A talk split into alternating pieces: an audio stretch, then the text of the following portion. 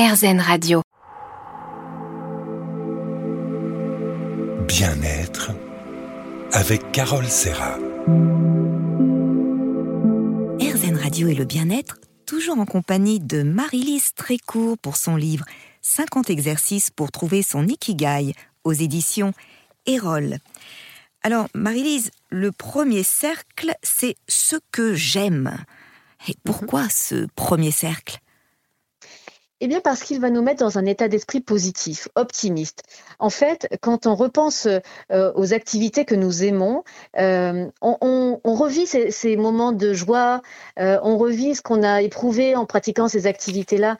Et tout de suite, ça nous met, encore une fois, dans cette confiance dont on a besoin pour entamer l'ikigai. Donc, il y a, cet aspect-là.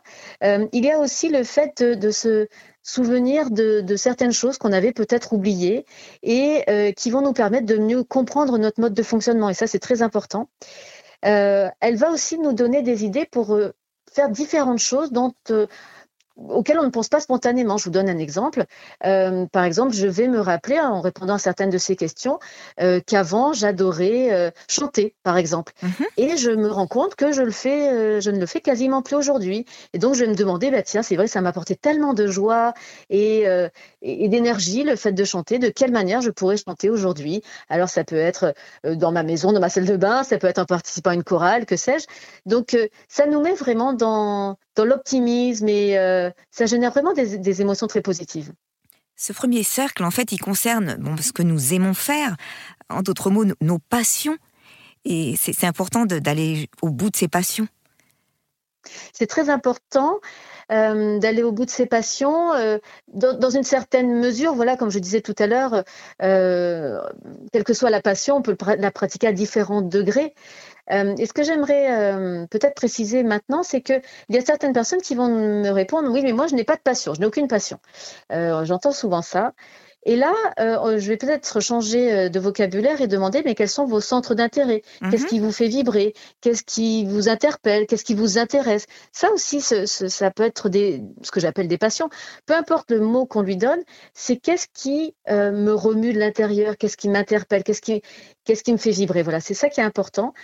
Et euh, pour l'identifier, on peut aussi se rappeler ce qu'on faisait quand on était enfant, mmh. euh, ce à quoi on passait euh, des heures sans se rendre compte, ce qui nous mettait en joie. Et ça, souvent, ça reste. On, garde quelques réminiscences de ces activités du passé, et ça peut constituer une de nos passions d'aujourd'hui. C'est vrai que très souvent, nos passions sont ancrées dans, dans le monde de l'enfance. Et on s'en souvient, quand j'étais petite, j'aimais chanter. Bien après, euh, cette passion, elle a grandi, grandi. C'est ça. Alors, vous avez créé un bocal d'amour. Alors, je lis l'exercice, il est magnifique. Je vous invite à écrire sur des petits bouts de papier tous les moments où vous accorderez du temps pour faire ce que vous aimez.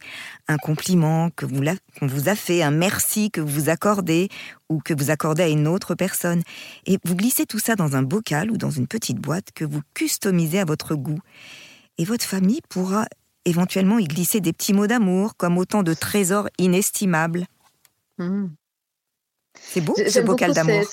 Oui, j'aime beaucoup cet exercice parce qu'il permet d'ancrer les choses euh, dans le réel. C'est-à-dire que ces petites euh, notes d'amour envers soi, ces, ces petits mots qu'on s'adresse ou qu'on nous adresse, on, en prend conscience. Et pour moi, ma définition du bonheur, c'est de prendre conscience de tous ces moments-là, de tous ces moments de joie, de tous ces, moments de gratitude, ces, petites réussites, ces moments où on s'est senti bien. C'est la, juxtaposition euh, de tous ces moments-là et, ce qui nous permet à la fin de la journée de dire qu'on a passé une journée heureuse, qu'on a été heureux. Parce que le bonheur, c'est ça, ce n'est pas chercher une situation idéale et parfaite, mais juste se dire que dans la moyenne, elle a été super cette journée ou cette vie ou ces, dernières années parce que euh, en majorité, elle a été heureuse. Comme Walt Disney disait, si vous pouvez le rêver, vous pouvez le faire. Les rêves sont très utiles car ils sont le point de départ de, tout projet. Il, faut rêver en fait. Il faut rêver, tout commence par un rêve, mais tout commence aussi par le verbe. Euh, je, crois me rappeler que c'est dans la Bible, mais, en fait, euh, le, rêve est, au début de tout. On, commence à imaginer sans se poser trop de contraintes, trop de limites, quelque chose de merveilleux qu'on peut imaginer. Et ensuite, on, resserre un petit peu les taux et on se dit, OK, mais de quelle manière c'est possible aujourd'hui? Et pour ça, c'est pour ça que je parlais du verbe. On commence par écrire ça. Euh, on sort de notre tête et notre imaginaire où tout se, tout naît. Et là, on passe à l'écrit et on commence à dire voilà, c'est ça que je voudrais faire. On affine un peu, on taille le diamant pour arriver à quelque chose de beaucoup plus concret et de réalisable et on passe à l'action. C'est vrai que le rêve, c'est un vrai diamant qui nous fait avancer dans nos vies. Merci Marie-Lise, on se retrouve dans un instant. Bien-être avec Carole Serra. RZN Radio et le bien-être, toujours en compagnie de Marie-Lise Trécourt, qui nous présente son livre 50 exercices pour trouver son Ikigai aux éditions Erol. Alors Marie-Lise, le deuxième cercle s'appelle Ce que je sais faire. Et là, vous faites allusion à nos compétences professionnelles, n'est-ce pas? Oui, en partie. Donc effectivement, c'est très important de, se rappeler euh, nos compétences professionnelles, de les identifier parce que euh, en fait, on est tellement habitué à faire certaines choses qu'on ne les identifie pas forcément comme des compétences. Alors que rédiger un compte rendu de réunion en un temps euh, record, c'est une compétence, par exemple. Mais on est tellement habitué à le faire que on se dit que c'est normal, on, banalise un petit peu tout ça. Donc on fait déjà le point sur toutes ces compétences professionnelles-là, qu'elles soient techniques, relationnelles, dans, le savoir-faire, dans, tous ces aspects-là. Donc ça, c'est important. Mais euh, il n'y a pas que ça comme compétence dans ce cercle-là, hein. dans ce deuxième cercle. Il y a toutes les compétences autres. Euh, je parlais tout à l'heure de, la capacité d'organiser une réunion euh, avec plein de personnes qui ne se connaissent pas, par exemple, ou pourquoi pas de savoir-faire de, de très jolis cupcakes. c'est une compétence. Si ça a du sens pour moi, je vais l'indiquer dans ce cercle-là. Bien sûr.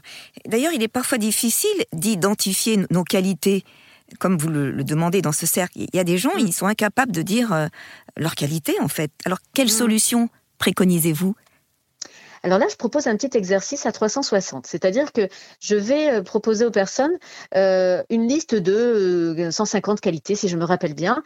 et là, elles vont devoir cocher les qualités qui, leur correspondent. Mais on va plus loin, c'est que je vais demander à ces personnes d'envoyer cette liste à des personnes qui leur sont proches.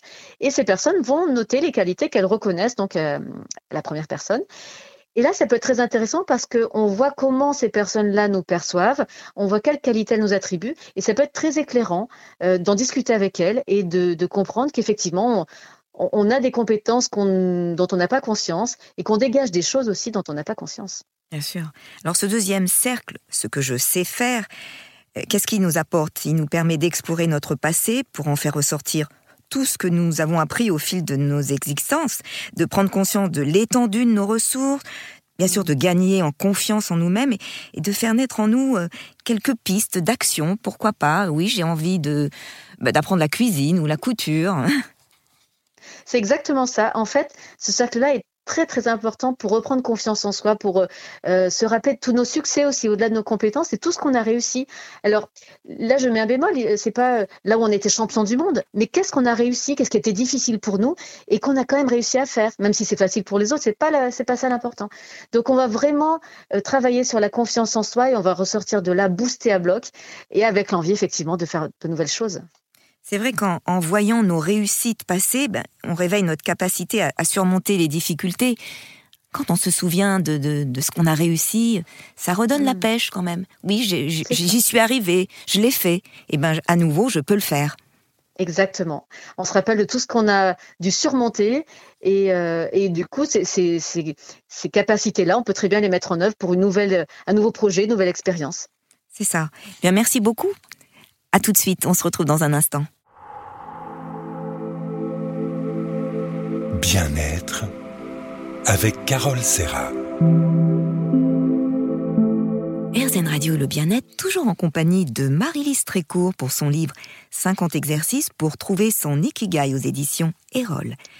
Alors Marie-Lise, le titre de ce cercle est Ce que je peux vraiment apporter aux autres. Est-ce indispensable de savoir apporter quelque chose aux autres En tout cas, pour moi, oui, c'est c'est important d'être utile et de donner aux autres. Et pour vous? C'est important de, de, pouvoir contribuer à quelque chose. Même si on travaille dans une entreprise euh, où, on, où, on, fait quelque chose, où on a, une activité professionnelle, c'est très important de connaître la finalité euh, de, de, notre travail, de savoir pourquoi on travaille, qu'est-ce que ça va apporter au client final, hein, si on prend cet exemple-là de l'entreprise.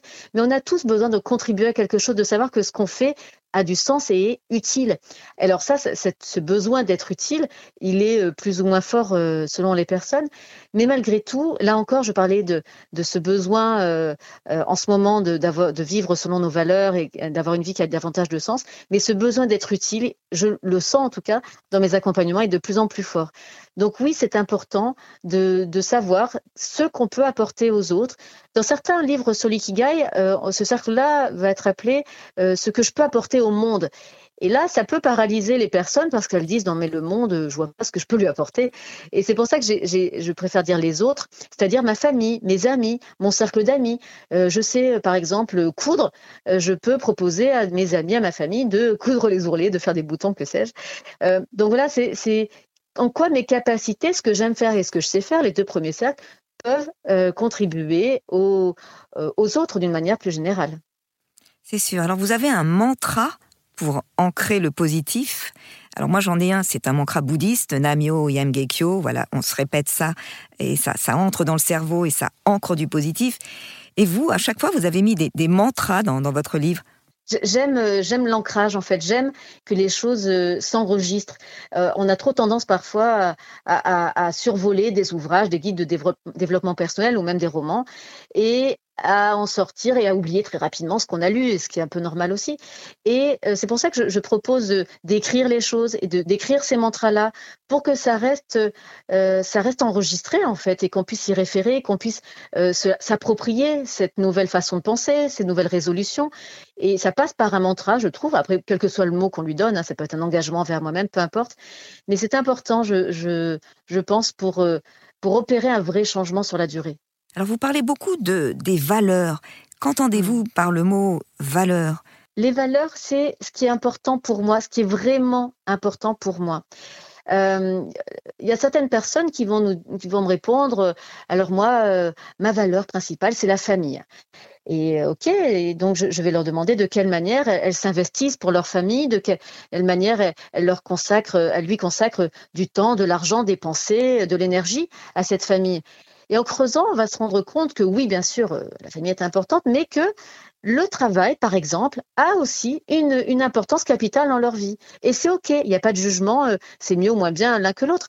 Mais l'important, c'est, de ne pas rester dans ce que la société nous impose de, de, de penser ou ces valeurs qui, qui font bien, en fait, hein, et, et, de voir ce qui est vraiment important pour moi. Et, et, en ce qui me concerne, la valeur travail, par exemple, est très importante et, et c'est OK, je, je, consacre beaucoup de temps parce que ça me, ça me remplit, ça me motive, ça m'épanouit. Donc c'est ça qui est important pour moi. La valeur, c'est euh, ce qui est important pour moi et dans lequel je consacre le plus de temps, d'énergie, d'argent, pourquoi pas, et de pensée. Alors comment on peut les identifier, ces valeurs, pour que je sois bien épanouie? Euh, J'ai besoin d'un travail euh, épanouissant, mais quelles, peuvent être les autres valeurs que les gens peuvent identifier? Alors pour les identifier, on, peut, on peut faire ce travail-là de, de, se demander dans quoi j'investis le plus de temps, d'argent, d'énergie, de, pensée.